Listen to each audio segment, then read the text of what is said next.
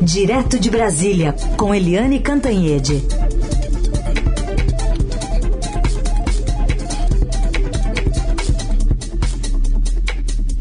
Oi, Eliane, bom dia. Bom dia, Raíssen, Carolina, ouvintes. Bom dia, Eliane, bem-vinda. Vamos focar um pouquinho nesses 100 dias de governo, né? Ontem houve uma nova reunião ministerial, foco do presidente Lula para gerar um otimismo aí apesar dos chamados pessimistas, como ele mencionou, é, estimando um PIB crescendo pouco neste ano. Vamos ouvir. Eu ainda não vou dizer aquilo que eu disse em 2005, que foi um motivo de muita chacota por parte da imprensa, quando eu disse o milagre do crescimento quando a economia brasileira cresceu 5,8% e a imprensa especializada achava que não ia crescer. Eu acho que a gente vai crescer mais do que os pessimistas estão prevendo. E vai depender muito, mais, muito, mais, muito da disposição do governo. Vai depender muito da disposição e do discurso do pessoal da área econômica, vai depender muito da disposição e do discurso do setor da área produtiva, porque se a gente ficar apenas lamentando aquilo que a gente acha que não vai acontecer, ninguém vai investir em cavalo que não corre. Está no papel aí de demonstrar otimismo, apesar do choque de realidade, né, Eli? Pois é, o Lula volta né, da, da, da pneumonia, da broncopneumonia, que impediu que ele fosse para a China. É, ele continuou trabalhando mais no Alvorada, mais é, recolhido, né, parou de falar besteiras e agora ele volta com um discurso muito fortemente centrado no otimismo. Ou seja, ele percebeu né, que estava começando a se espalhar um pessimismo pelo Brasil. E a gente também percebia, né, as pessoas é, perguntando, vem cá, o que está acontecendo, né? Eu mesmo fiz uma coluna há, sei lá, dez dias, duas semanas atrás, perguntando o que, que está acontecendo com Lula né? Muita besteira, muita cara mal-humorada, e aí isso começou a a ampliar um pessimismo, achando que o governo não está na direção certa. Então, Lula uh, ontem fez um freio de arrumação, né, tentando trazer otimismo, uh, cobrando medidas para investimentos e principalmente para o crescimento econômico. Ele quer o crescimento do PIB uh, eh, para anunciar nos 100 dias né, nos primeiros 100 dias de governo. E ele usou o ministro da Agricultura, o Fávaro, uh, dizendo assim, olha a cara do Fávaro, né?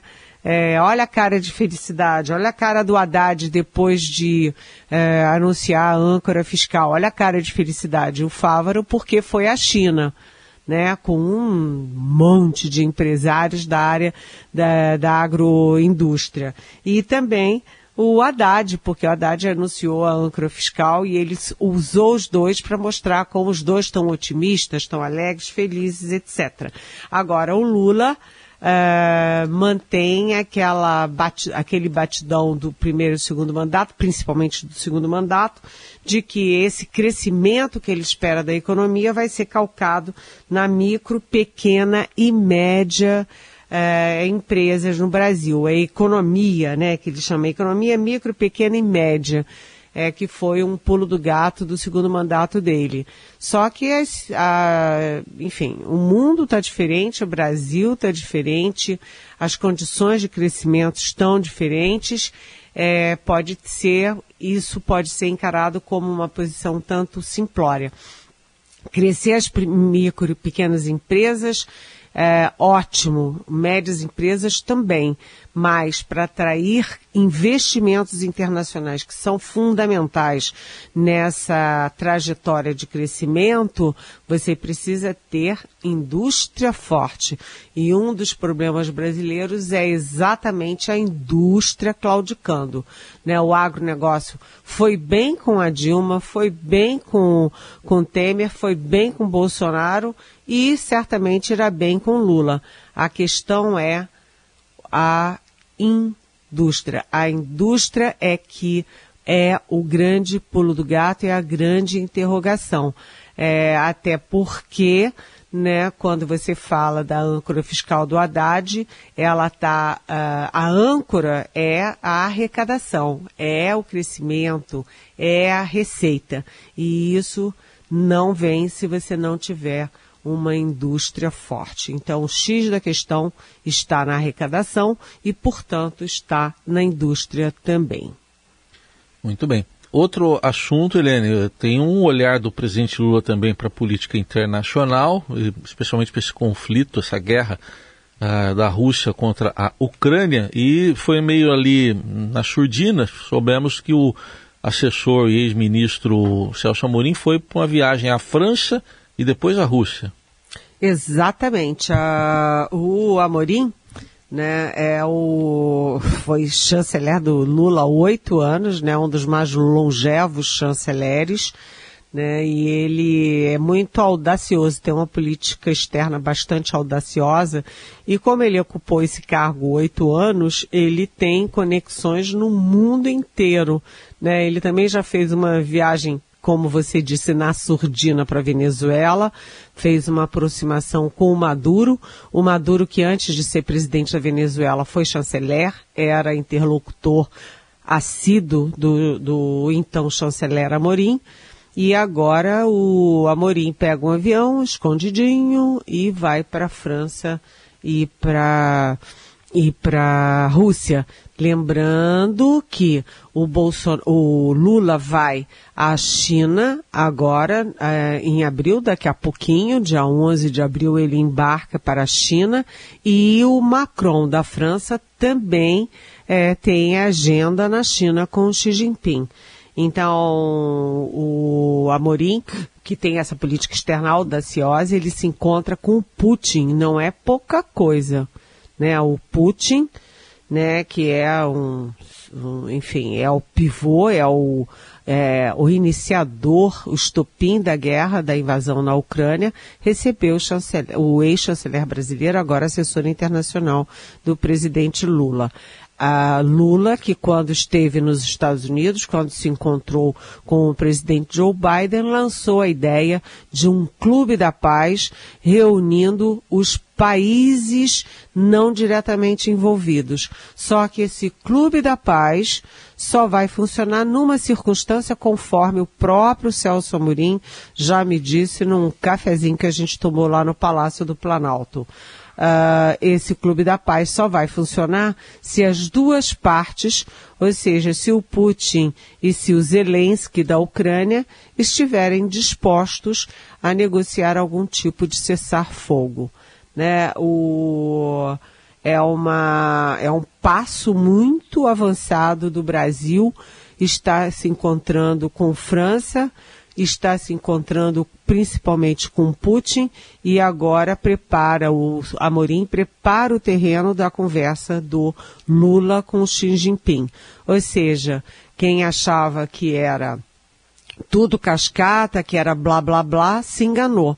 Na verdade, o Brasil está sim se movimentando para atiçar um clube da paz, portanto, uma negociação de cessar-fogo entre Putin e Zelensky, entre Rússia e Ucrânia. Ponto para o Brasil.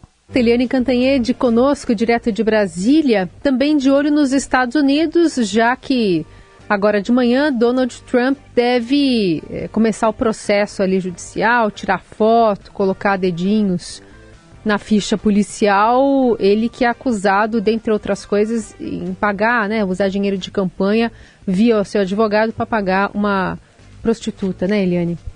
Pois é, é aquela história, né? A, história está é, cheia de exemplos é, de pessoas que pintaram e bordaram e acabaram sendo presas e condenadas por crimes menores.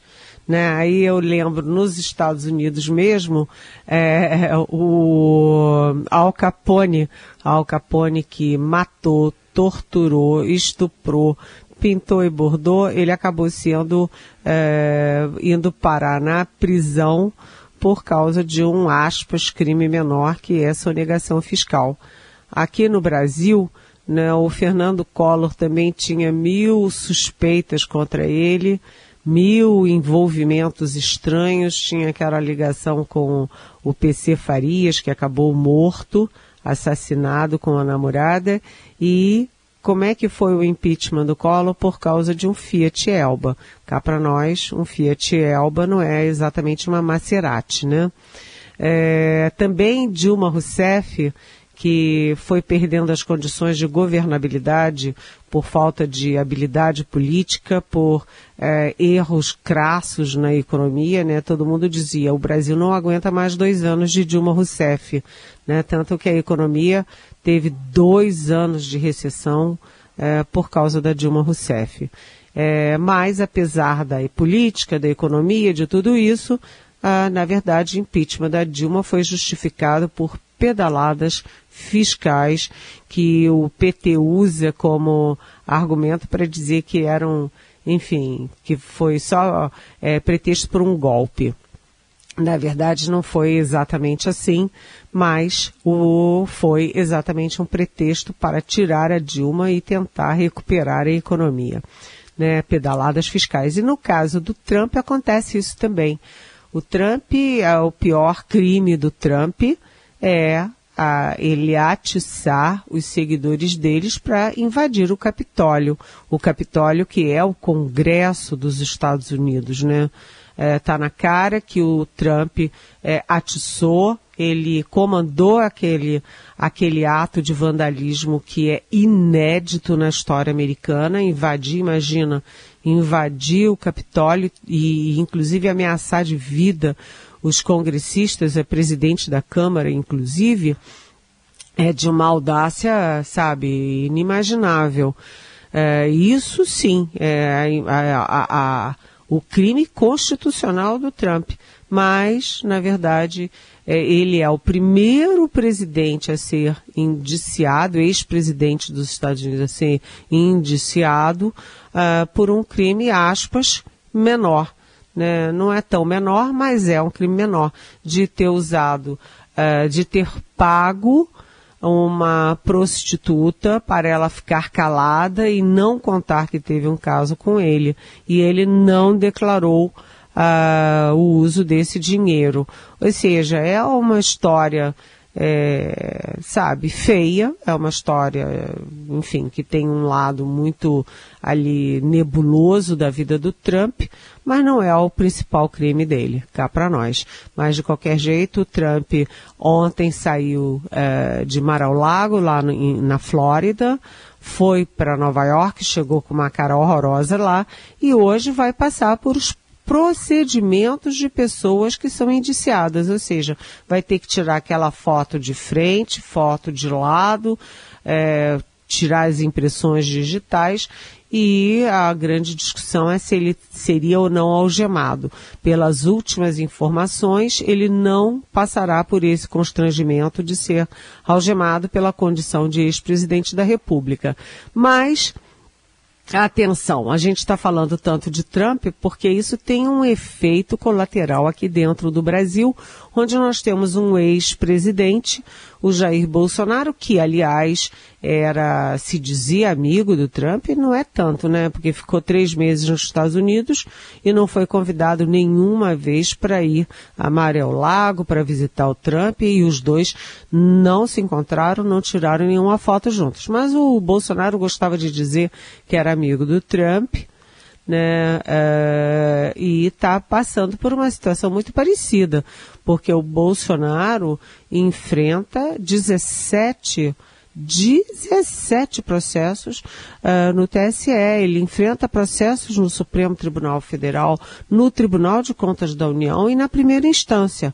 Né? E agora ele vai ter que depor sobre o caso das joias, que agora estão quase perto de 20 milhões de reais, né? Um caso levantado pelo nosso Estadão, um caso que complica muito a vida do Bolsonaro. Mas assim como o Trump, a questão fundamental do Bolsonaro é também uma questão de segurança nacional e é uma questão constitucional, porque o Bolsonaro é suspeito e investigado por estar por trás de golpes e daquela invasão do dia 8 de janeiro ao Palácio do Planalto, ao Supremo Tribunal Federal e ao Congresso Nacional. E o homem bomba do Bolsonaro é o Anderson Torres, que foi ministro da Justiça dele, guardava em casa uma minuta do golpe para dissolver o TSE, agora é flagrado é, usando um mapa sobre as uh, cidades onde Lula foi mais votado no primeiro turno. Uh, pegou aquele mapa, foi para Bahia e mandou a PRF, Polícia Rodoviária Federal, e a Polícia Federal uh, impedirem a chegada de eleitores do Lula a essas cidades onde Lula foi mais votado. Ou seja, é, Trump lá, Bolsonaro cá, ambos com uma situação muito complicada. Bom, hoje vai ter então todo o indiciamento, aquela espetacularização e a gente acompanha. É à tarde pelo horário brasileiro. Eliane, aqui voltando para o nosso congresso, pessoal tem gente ali de olho em cargos nas estatais? Pois é, todo mundo de olho no, em cargos nas estatais, porque o, o Centrão rachou com os republicanos por um lado e o PP e o PL, né, o PL do Bolsonaro de outro, mas os dois lados têm algo em comum, né? São irmãos siameses ali em busca de cargos. E a eles se juntam, por exemplo, União Brasil, PSD, etc. Hoje o nosso Wesley Galzo, do Estadão, repórter aqui na sucursal de Brasília, traz uma matéria muito interessante dizendo que dessa vez o Lula não quer saber, não quer se envolver com negociações homem a homem, no varejo. Aquela história de encher o gabinete de deputado, encher o gabinete de senador, é o Lula dessa vez está gato escaldado, não quer saber disso não. Ele agora recebe os presidentes da Câmara e do Senado, o Arthur Lira e o Rodrigo Pacheco, recebe os líderes de bancadas e os presidentes os presidentes dos partidos. E o resto, né, o varejo ele empurra para dois personagens. Um que é institucionalmente nomeado para isso, que é o Alexandre Padilha, o ministro das uh, Relações com o Congresso Nacional. E o outro é o Geraldo Alckmin o vice-presidente, que além de vice-presidente é ministro da Indústria e Comércio, e que além de vice-presidente e ministro da Indústria e Comércio, é também articulador político. Então, o varejo ficou com esses dois ministros. E o, o Wesley Galzo é, conta pra gente, relata na reportagem dele um fato engraçado, que é tanta gente, tanta gente na, nas antessalas do Alckmin e do, principalmente do Padilha, que o Padilha agora já está terceirizando também o varejo que agora é, também está botando é, é, assessores dele para receber deputado e senador. Enfim, é, e o que que essa gente toda vai fazer lá? Bem, não sei, porque eu não entrevistei eles, não usei um, um IPEC, um Datafolha para fazer a pesquisa, nem eu nem o Gauso, mas cá para nós, né, eles estão de olhos, olho em uh, né, o, o, Lula já conseguiu destituir o presidente do, do SESI, que foi uma briga danada porque a CNI defendia o presidente do SESI, o Lula queria tirar o presidente do SESI, ganhou o Lula.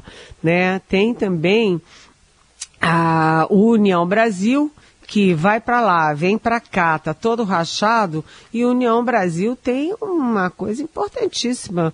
O União Brasil simplesmente tem a Codevasf, que é a Companhia de Desenvolvimento do Vale do São Francisco, né? além de ter três ministérios. E a Codevasf para, é, para políticos nordestinos é mais importante até do que ministério. E aí, o que, que acontece? União Brasil briga entre eles lá dentro, né? Uh, quem ficou uh, com, com a Codevasf foi o Mar Nascimento, ligado ao antigo DEM, e aí o PSL ex-Bolsonaro, também está querendo a parte dele. Eu estou citando a Codevasf só como exemplo. E a Eletrobras, que era outro cabidão de empregos para político nordestino, foi privatizada. Então, há uma pressão danada para desprivatizar a Eletrobras. Mas o fato é o seguinte: é, esse submundo, esse bastidor, tem muito cargo, muito político e muito voto que, é, enfim, está nesse balaio de gatos.